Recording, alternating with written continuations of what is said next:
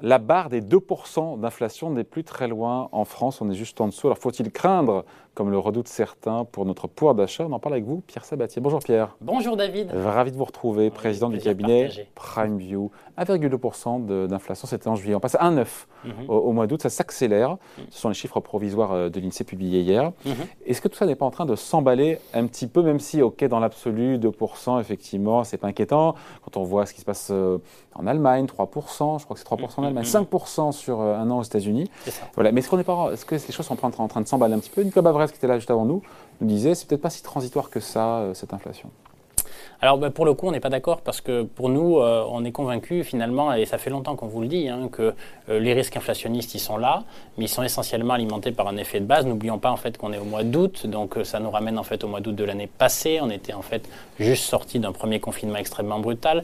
on avait des prix des matières premières qui étaient très écrasés. Et quand vous regardez en fait le contenu de l'inflation du mois d'août, mmh. c'est quand même beaucoup beaucoup d'énergie. Mmh. Hein. donc les prix de l'énergie, quand vous regardez la même chose par rapport à un an, font plus 12. Mmh. Donc forcément, quand vous faites plus 12, bah, ça ne fera pas plus 12 tous les mois. Non, ça ne va pas plus 12. Et puis surtout que voilà, on a dès aujourd'hui en fait des prix d'énergie qui se sont stabilisés hein, autour de 65-70 dollars un peu partout. Même si le prix du gaz augmente.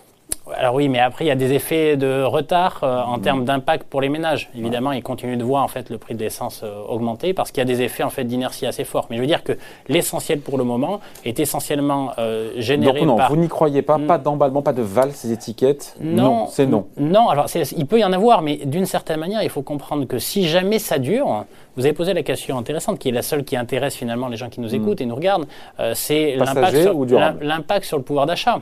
Et pourquoi en réalité ça ne peut pas durer? Parce que euh, parce qu'en réalité, aujourd'hui, les gens n'ont pas les moyens d'assumer en fait des prix plus chers durablement. Mm. Qu'est-ce qui va se passer si justement les prix de l'inflation sont amenés à se stabiliser à des niveaux élevés de 3, 4%, 5% comme les mmh. États-Unis durablement? Enfin, D'ailleurs, euh, notons qu'aux États-Unis, ça commence déjà à plafonner. Hein. C'est-à-dire qu'on a eu une légère Ça plafonne à 5. Ça plafonne à 5, mais encore une fois, c'est par rapport à l'année dernière. Donc la tendance, en fait, est, aujourd'hui en réalité à la baisse. Donc qu'est-ce qui se passe? Il se passe qu'aujourd'hui, nos ménages n'ont pas les moyens en réalité d'assumer des taux d'inflation qui sont plus élevés. Donc vous allez réagir comment? Et d'ailleurs, on y reviendra tout à l'heure parce qu'il y a un autre rapport qui vient, sorti, qui vient de sortir sur l'évolution des dépenses, euh, des dépenses des ménages, entre guillemets, contraintes. En tout cas, des dépenses préengagées des ménages. les abonnements. Les... Exactement, les loyers, etc. Donc, il va se passer quoi? Il va se passer que vous allez moins consommer. Donc, en fait, l'augmentation du prix va vous amener en fait à, réduire le volume d'achat. Et donc, d'une certaine manière, ça, chaque, si l'inflation était amenée à durer, elle, en elle-même, générera un la consommation, elle tassera la croissance. Elle, contient en elle-même un contenu récessionniste qui euh, ramènera en fait euh, le, la demande à un niveau qui sera plus raisonnable. En même temps, vous ne niez pas, Pierre, qu'il y a la flambée des cours de l'énergie, même si hmm peut-être le gros est derrière, mais quand on voit les semi-conducteurs, ça continue. Les emballages, le cuivre, l'acier, la peinture, la pâte à papier, la colle, le soja, le bois, enfin, tout est en train de gonfler, pardon. Oui, mais on voudrait... Des, matières premières alimentaires. Hmm. Voilà. Mais ça s'appelle des goulets d'étranglement. La question, c'est est-ce que ces goulets d'étranglement, on peut trouver une solution, oui ou non?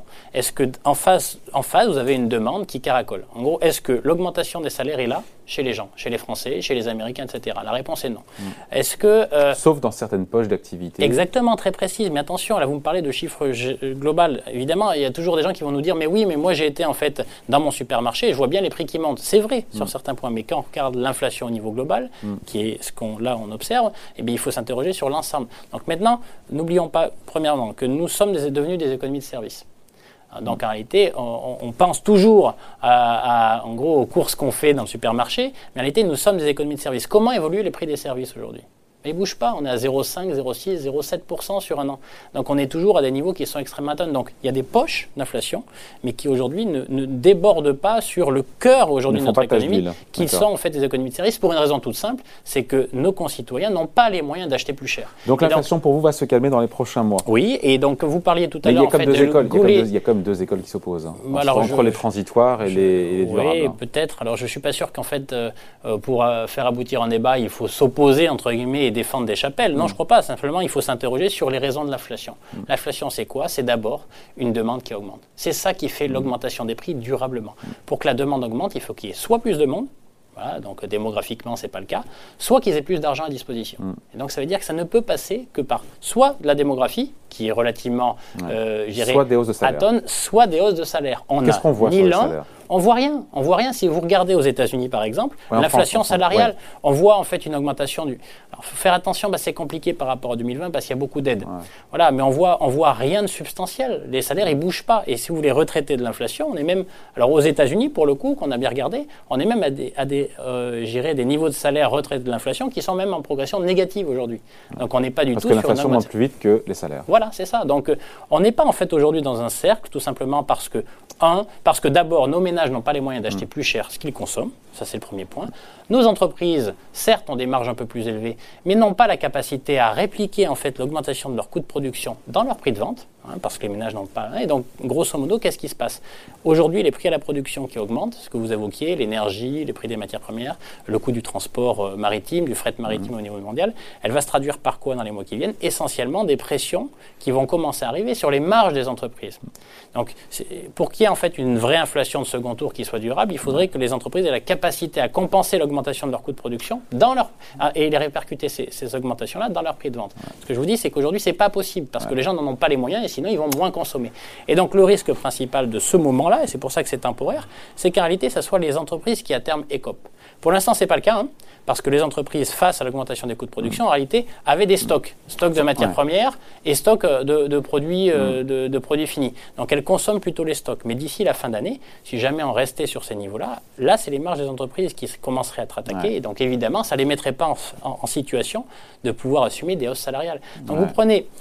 Pourtant, des hausses salariales, c'est quand même bon. Pardon, c'est comme l'inflation, c'est comme le cholestérol. Il y a le bon et le mauvais une inflation qui est maîtrisée avec des hausses de salaire, c'est quand même bien. Des gens qui sont un peu mieux payés, qui euh, non? Ah Oui, mais alors là, pour le coup, vous posez la question en fait beaucoup plus fondamentale de la, du partage de la, valeur, de la valeur ajoutée en fait dans, hmm. dans, nos modèles de société. Et donc là, vous reposez en fait une question qui une question qui n'est plus posée depuis le début des années 80, arrivée de Reagan Thatcher, puis ensuite le monde a suivi en fait, qui est celui d'un partage de la valeur ajoutée qui, a, qui privilégie d'abord les profits des entreprises et les propriétaires, donc les actionnaires, au détriment en fait des salariés. Hmm. Mais pour pouvoir assumer ça, il faut Il est perdu ce combat-là euh, c'est un combat politique. Hmm. Ce C'est pas un combat qui va se faire. C'est un combat d'abord politique. Donc là, pour le coup, c'est est-ce que Joe Biden veut augmenter véritablement en fait les, salaires aux États-Unis? Est-ce que c'était dans son programme Il en a parlé. Est-ce que ça s'est fait? Non. La réponse est non. Est-ce que demain, en fait, en France, c'est ce qu'on veut assumer? Des augmentations de salaire. Donc euh, c'est compliqué. Ça, c'est un vrai sujet d'ordre politique, mais on en est aujourd'hui très très loin. Sachant que le politique n'a la main en fini là-dessus que sur le SMIC. Le politique n'a pas la main sur toute la grille des salaires. Hein. oui, oui, oui, oui, oui, oui, c'est vrai. Mais de toute façon, tant qu'on restera dans une vision très égalitariste en fait du coût du travail, quel que soit le secteur, quel que soit le territoire, ça sera difficile en fait de, de, de, de, gagner, de gagner ce combat-là. Mais bon, tout ça pour avoir en tête simplement, euh, simplement pour un chiffre, hein, c'est qu'il faut avoir en tête que les dépenses préengagées des ménages ne cessent d'augmenter. Hein, en 2001, elles étaient de 27% de leurs revenus. Mm. Elles étaient 30% en 2011. En 2017, elles étaient de 32%. C'est encore plus vrai chez les plus pauvres. Donc, c'est-à-dire qu'aujourd'hui, entre guillemets, euh, même si vous avez des inflations de revenus qu'on peut voir dans les statistiques, vu que les dépenses préengagées, type loyer, notamment les prix de l'immobilier, sont mm. une vraie contrainte par rapport à ça, en gros, vous avez l'essentiel de l'augmentation de vos revenus, qui existe un petit peu, en fait, qui est mm. consommé par des nouvelles dépenses, qui est mangé. Fait qu'en réalité, les marges de manœuvre pour les ménages sont, encore moins importantes qu'il y a 20 ans, encore moins importante qu'il y a 10 ans, et probablement aujourd'hui, on n'a pas les statistiques, mais ça, on peut en être quasi sûr, encore moins importante en 2021 qu'en 2017. Pourquoi? Parce qu'entre-temps, les prix de l'immobilier n'ont fait qu'augmenter. Hmm. Donc, la question, le retour de l'inflation, c'est la question du jour, va-t-il hmm manger notre pouvoir d'achat? On répond quoi? La réponse est non.